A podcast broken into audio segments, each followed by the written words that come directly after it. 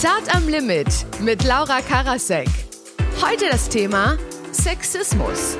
Wir klären, was sexy und was sexistisch ist. Wie wehrt man sich und wie reagiert man am besten auf Dickpics? Darüber diskutiert Laura Karasek mit Jessie Gabert.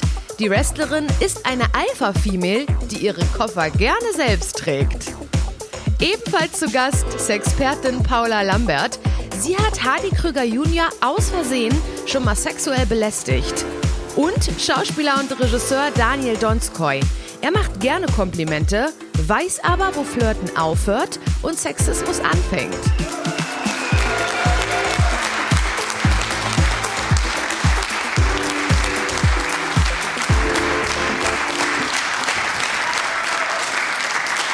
Was ist denn so das Sexistischste, was ihr je zu hören bekommen habt als Spruch? Also Sexismus und Idiotie liegen ja sehr nah beieinander, aber was ich total oft höre und ich frage mich, was daran so inhaltlich ist mit meiner Arbeit, sind deine Brüste echt? Und was antwortest du dann? Dass ich mir die mit vielen Butterbroten angegessen habe. aber Arbeit. ehrlich gesagt, hart erarbeitet, aber meistens antworte ich solchen Leuten nicht. Ja. Also Was hört ihr so, Jazzy? Ich bin mal backstage gekommen nach dem Kampf, Ja. meine Haare natürlich überall rumgeflogen und einer der Jungs hat dann gesagt, oh, so siehst du alle frisch, ja, gevögelt aus. Mir nett. auch die so, wow. Und du, Daniel? Ähm, Im Zusammenhang mit dem Drehen, wenn man was dreht, was irgendwie eine sexuelle Anziehung an Leute hat. Und ich habe äh, eine Serie, äh, habe ich einen Pfarrer gespielt, gedreht und äh, Religion und Sex liegen bei vielen Menschen irgendwo im Hirn zusammen. Und dann waren so Kommentare wie richtig geil, ich wünschte, du würdest mich am Kreuz nageln. ja. Okay, da kommen schöne Seiten zur Geltung der Menschen. Absolut. Daniel, was würdest du sagen, wo hört Flirten auf und wo fängt Sexismus an? Das muss man die Person fragen, ähm, die das empfindet, weil ähm, ich könnte dir jetzt sagen, Laura, du siehst heute wunderschön aus und äh, du empfindest es jetzt wahrscheinlich im Idealfall als Kompliment. Äh, Ja. Aber wenn ich mich jetzt entscheiden würde, dements dir dann auch noch mit der Kelle auf den Popo zu hauen, wäre das wahrscheinlich einer drüber.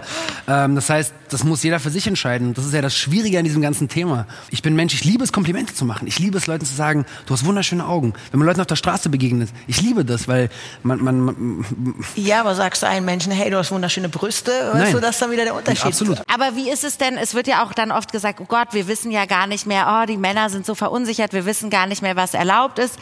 Wie findet ihr es, äh, Jazzy, wenn dir ein Mann die Tür aufhält? Findest du es Oh, cool? Total toll, ja. Aber ich bin auch noch sehr oldschool. Also ich mag wirklich so Gentlemans, also wirklich die auch mir mal den Stuhl ranziehen oder ja, weiß ich nicht. Ich bin da echt oldschool. Auch der mal fürs Essen bezahlt und dafür stehe ich halt lieber auch dann in der Küche und mach sauber und koch das Essen und pass auf die Kinder auf. Also Und du, Paula?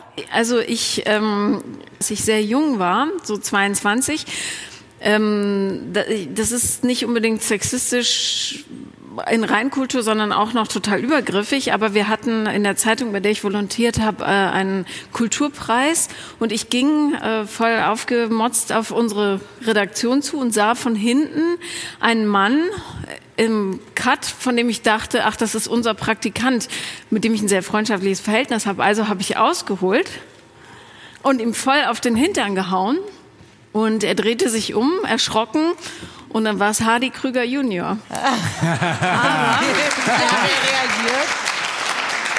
Wir haben einen sehr lustigen Abend gehabt, aber heute wären wir also so reflektiert, ich würde niemandem mehr einfach so auf den Hintern hauen. Es ist ja immer subjektiv, in was für einer Situation man ist. Wie ist das aber als Mann? Hörst du manchmal so Sprüche wie heul nicht, du bist ein Mann oder jetzt stell dich nicht so an oder sei nicht so empfindlich? Also kriegt man da auch so blöde Sätze zu hören? Ja, aber da- das kann man differenzieren. Und ich weiß nicht, als ich in der Schauspielschule war, hat meine Gesangslehrerin gesagt, stell dich hin, steh wie ein Mann. So, das ist, ähm, klar, es ist despektierlich, weil damit sagst du ja, dass wenn du so stehst, stehst du wie eine Frau. Ja, und das, eben. da- das ist despektierlich und das kam ja von der Frau. Heißt, das- die, die, diese Sexismusdebatte, die basiert die ist in der Basis noch viel, viel tiefer. Ja. Warum bedeutet Mann Stärke? Warum bedeutet, das sind ganz, ganz alte, archaische und patriarchische ähm, Aspekte und die gilt es halt aufzubrechen und das ist, äh, klar, man kriegt immer wieder, warum machst du das so, warum machst du das Ja. so? Auch der Beruf als Schauspieler ist ja, oder Künstler ist jetzt nicht das männlichste. Ist, Sylvester Stallone findet seinen Job, glaube ich, schon männlich. Aber, ja. Aber er Wir ist doch Rocky. Wir wollen jetzt nämlich was spielen, weil die Grenze eben, weil es halt manchmal so schwer ist zu entscheiden, ist das noch okay, ist das ein Kompliment, wie empfindet ihr das? Und das Spiel heißt sexy oder sexistisch. Dafür haben wir so wunderbare Kellen. Und ich lese euch jetzt ein paar Sprüche vor und wir checken jetzt, ob ihr die als Kompliment empfindet oder schon als Sexismus. Wie ist es im Büro? Wenn äh, es sind Bürowiesen. Wenn der Chef sagt, dein Dirndl ist schön, Das Dirndl ist schön, ja, das ist ja okay. und wenn der Chef sagt, mit deiner Figur solltest du öfter mal ein Dirndl tragen, Dann ist es schwierig. Gut, aber bisher sind wir uns alle einig. Wenn im Büro ein Typ sagt, ein Kollege, oh, ich habe voll gern attraktive Frauen um mich, bei solchen attraktiven Frauen kann ich mich überhaupt nicht mehr konzentrieren. Dann ist er vor allem Idiot. Aber Ja, ja, das ist, das ist halt vor allem nicht sexy, es ist sexistisch, ja. Und Darf ich eine ähm, Gegenfrage stellen? ja. Was ist es, was, was passiert in dem Moment, wenn das wirklich für ihn, wenn er es so empfindet? Das ist immer bei mir diese Frage, was ist, wenn er das wirklich so sagt? Also er sagt es gerade, weil es wirklich so ist. Aber Naja, es ist krass, ich glaube, also äh, sagen wir man jemand, muss doch nicht alles aussprechen, Natürlich was man nicht. denkt. Absolut oder? nicht. Also nee, aber ich ihr glaub- jetzt hier heute Abend schon, aber so grundsätzlich. Aber wenn er nicht mehr arbeiten kann, das wird natürlich dann zum Problem. Wenn er aber dann würde ich ihn einfach kündigen. Das wäre doch ein Ja. idealer ja, Kündigungsgrund. dann muss er zur Ja, ja. Therapie also wenn, gehen. wenn, da- wenn das dann dazu führt, dass er am Ende, dass attraktive Frauen nicht mehr eingestellt werden, weil der Chef sagt, ich kann mich nicht mehr konzentrieren, dann ist doch die Frage, hat er das Problem oder die Natürlich hat attraktive er das Frau? Problem. Natürlich hat er das Problem. Ja, aber, das Problem, ja, ja, klar. ja. Aber ich finde, man darf nicht immer sagen, also man darf nicht nur sagen, okay, er ist jetzt Sexist, sondern ja, er hat es ausgesprochen, das was, er hat ein grundlegendes Problem. Ja. Aber das Problem ist nicht necessarily Sexismus. Sein Problem ist vielleicht in seiner Sex Education, in dem, wie er aufgewachsen ist. Sozusagen, ich glaube, da muss man einfach nur aufpassen. Ich habe mal, als ich nach dem Volontariat, habe ich bei der Berliner Zeitung, eine große Zeitung vorgesprochen und dann, also habe mich beworben und dann sagte die Sekretärin in Bezug auf das Vorstellungsgespräch, ziehen Sie einen Rock an, das gefällt dem Chefredakteur.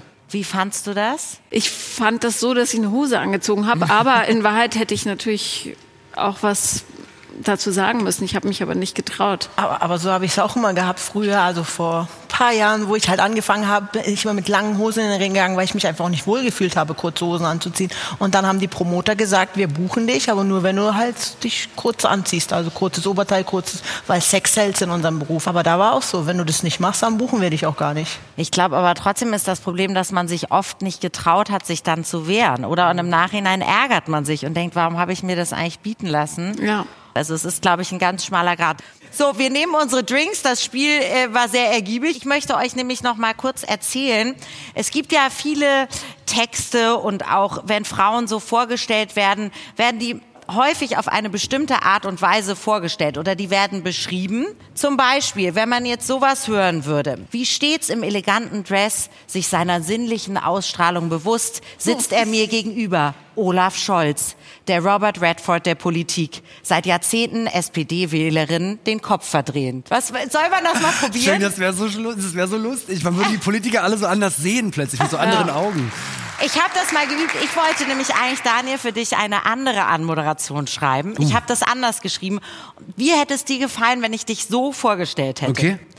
Deutlich schlanker als beim letzten Mal begrüßt uns ein freundlicher, gut aussehender Schauspieler, der es schafft, Musik und Fernsehen spielend unter einen Hut zu bringen. Dabei pustet er sich kapriziös eine Haarsträhne aus dem Gesicht und sieht dabei auch noch blendend aus. Er verrät uns später seine Beauty-Geheimnisse. Wie, wie, wie Ich hätte mich gefühlt, als wäre ich, wahrscheinlich hätte ich mich gefühlt, als wäre ich beim Fernsehgarten anmoderiert worden. Aber, aber ähm, ja, guck mal, wenn du, wenn, also wenn, wenn wirklich 90 Prozent davon was hängen bleibt, dein äußeres dein Erscheinungsbild ist, natürlich fühlt man sich da äh, beleidigt, weil man, ich komme ja nicht äh, für meine Beauty-Geheimnisse, sondern im Idealfall, weil wir ein interessantes Gespräch Nicht? miteinander fühlen werden. Was? Nein? Die Beauty-Geheimnisse würden mich trotzdem Ja, mich interessieren. Ja, mich auch.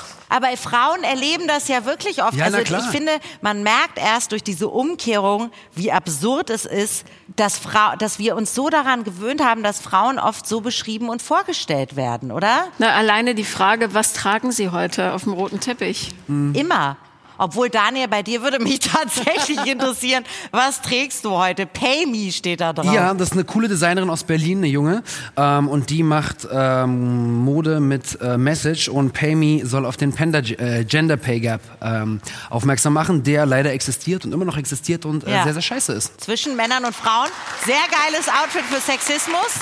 Der liegt übrigens bei 21 Prozent, dieser schöne Gender Pay Gap, also die Lohnlücke zwischen dem, was Frauen für die gleiche Arbeit bekommen wie Männer. Das ist ein schwieriges Thema. Jazzy, du bist ja Profi-Wrestlerin und du bist bekannt unter dem Namen Alpha Female. Warum dieser Name? Ich wollte einfach sagen, ich bin die Frau der Frauen, einfach das Alpha-Tier unter den Frauen. Und ich habe halt angefangen in einer Zeit, wo das noch nicht so üblich war, dass es starke Frauen gab.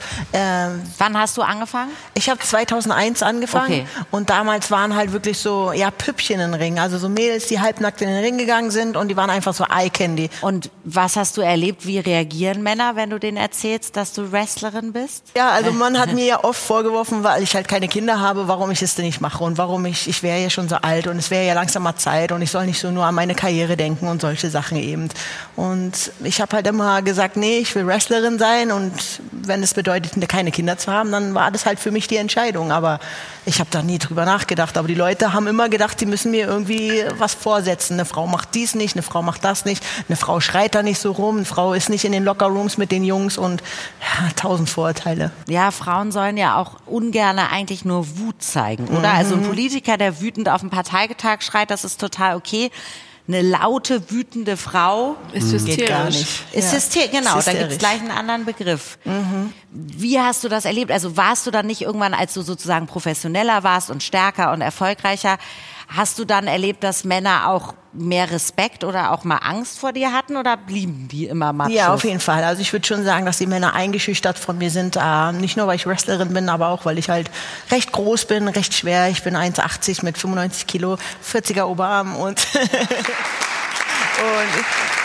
ich weiß halt, was ich will. Also ich reise halt durch die ganze Welt und mache halt wirklich alles alleine und ich bin halt stolz drauf und ich brauche keinen Mann, der mich also der mir sozusagen irgendwas hilft, irgendwelche Taschen trägt oder so. Äh, übrigens Taschen tragen, da komme ich immer wieder auf dieselbe, ja wie sagt man, Fettnäpfchen. Äh, irgendwelche Männer fragen mich, hey, soll ich dir deine Tasche abnehmen? Und dann sage ich, nee, nee, die ist zu schwer. das ist aber cool. Geil, der ist gut. Was meint ihr, wie können wir es schaffen, betroffenen Menschen irgendwie mehr Gehör zu verschaffen? Wie kann man sich dagegen wehren? Das, was wir hier tun, ist schon ein super Schritt, das Ganze in die Öffentlichkeit äh, und zu holen und sich eben nicht dafür zu schämen, was einem so an den Kopf äh, geworfen wird. Wir haben vorhin darüber geredet, dass wir, als wir ganz, ganz jung waren, uns eben noch nicht getraut haben. Nee. Und heute tun wir es. Also, ähm, Aber vor allem auch die Debatte zusammenzuführen. Also zum Beispiel, was ich vorhin gesagt habe, mit dem, dass, dass man wirklich zusammen darüber spricht, dass ja. nicht nur Frauen über Sexismus sprechen genau. oder Männer alleine über Sexismus, sondern zusammen. Weil es gibt hundertprozentig Dinge, die ihr als sexistischer empfinden würdet als ich. Nicht, weil ich ein Sexist bin, sondern einfach nur, weil meine Sozialisierung als Mann in der Gesellschaft eine andere ist als die einer Frau. Und das muss man sich bewusst ja, sein. Wir total. sind gegendert, so. Wir ja. sind es. Äh, und deswegen sind offene Gespräche ganz wichtig und es ist auch gar nicht schlimm, manchmal zu sagen, ey, weißt du was, ich habe keine Ahnung, ob das sexistisch ist. Genau. Habe ich vielleicht auch mal nachfragen, so, ey, was ich gerade gesagt habe, war das verletzend? Ja. Weil das könnte sein. Es kann auch sein, dass ich schon in meinem Leben, und habe ich bestimmt, schon Sachen gesagt habe, die für jemanden verletzend oder sexistisch waren und ich habe es gar nicht mitbekommen. Und das ist, dessen muss man sich bewusst werden. Ich glaube aber, was mich auch so ein bisschen immer betroffen gemacht hat, ist, dass ich das, man das manchen Männern gar nicht übel nehmen kann, weil die wirklich, und das nehme ich denen auch ab, sagen, wir wussten gar nicht, was ihr euch alles anhören musstet. Ja, aber ich habe mal für die Zeit einen Artikel geschrieben. Unter meinem bürgerlichen Namen habe ich mir die Frage gestellt, welcher Mensch wird eigentlich freiwillig Linienrichter?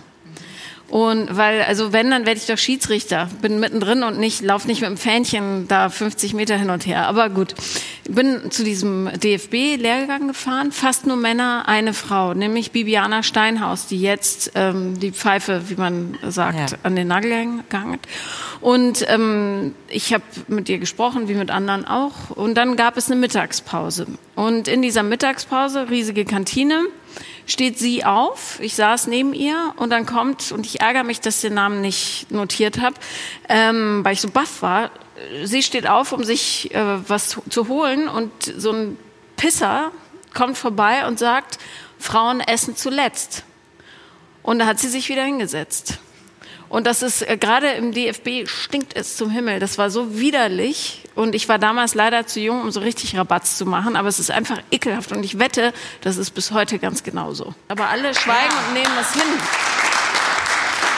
Wie ist das jetzt mit Dickpics? Also das ist ja auch eine Methode zu sagen, ich schicke sie zurück. Also wenn ich zum Beispiel mal meine Kollegen angucken, die nicht so stark sind und halt auch nicht so ein selbstbewusstes Auftreten haben, Ja. die kriegen halt diese sogenannten Dickpics fast täglich, mehrfach, während ich die halt nicht bekomme. Also ich habe vielleicht einmal im Monat so einen Dickpic drin. Ich habe halt andere Probleme. Und sag mal, meinst du, du kriegst das Dickpick nicht, weil der Typ dann Angst hat, dass du ihm, weil, weil er Respekt vor dir hat? Absolut. Und dann sagst du, oh, wenn ich das ihr schicke, dann kriege ich. Äh, Also was ich immer mache, wenn ich einen Dickpic bekomme, Ja. dann gucke ich halt, was hat der für einen Familienstand, wo arbeitet der, weil das sieht man ja auf Facebook und, und dann schicke ich halt die Bilder dahin. Sage ich hier, dein Mann hat An mir so. Bild geschickt. Natürlich. Das ist eine geile Methode. Aber es ist mir auch ein Rätsel, was glauben denn Männer von der Belästigung abgesehen? Glauben die, dass wenn man so ein Bild mit runtergelassenen Unterhosen, überall liegt Wäsche auf dem Foto, die machen das ja auch in den unmöglichsten, unaufgeräumtesten Zimmern, glauben die, dass man als Frau dann sagt, oh Mensch, dieser Penis, den möchte ich gerne kennenlernen? Es, also es ist mir wirklich... ja. Im Übrigen ist das strafbar, also Dickpic nur als kleiner Lifehack. Dickpics senden ist strafbar, Verbreitung pornografischer Schriften nach 184 StGB. Das muss ich als Anwältin jetzt hier mal kurz sagen. Also nur, dass ihr mal gewarnt seid, hört auf damit. Es ist nicht nur beschissen, es kostet euch auch Geld. Vielleicht hält das euch davon ab. So, wir reden jetzt über Sexismus am Arbeitsplatz, was wir ja schon gestreift haben, das Thema. Und ich möchte euch jetzt mal etwas aus einem Ratgeber vorlesen von 1975. Oh Gott, jetzt kommt's. Das ist ein ernster Ratgeber, der verkauft wurde.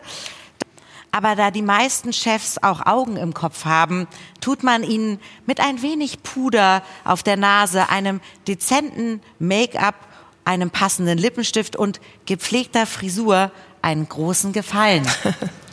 Und der Ausspruch, schließlich habe ich ja noch ein Privatleben, liegt Ihnen bestimmt manchmal auch auf den Lippen, wenn der Chef mal wieder kurz vor Feierabend noch zehn Briefe diktiert. Verkneifen Sie sich diesen Satz. Er bringt sowieso nichts.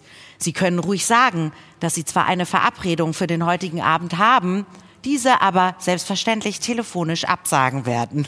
So, Geschrieben von einem Mann oder von einer Frau? von einer Frau und einem Mann.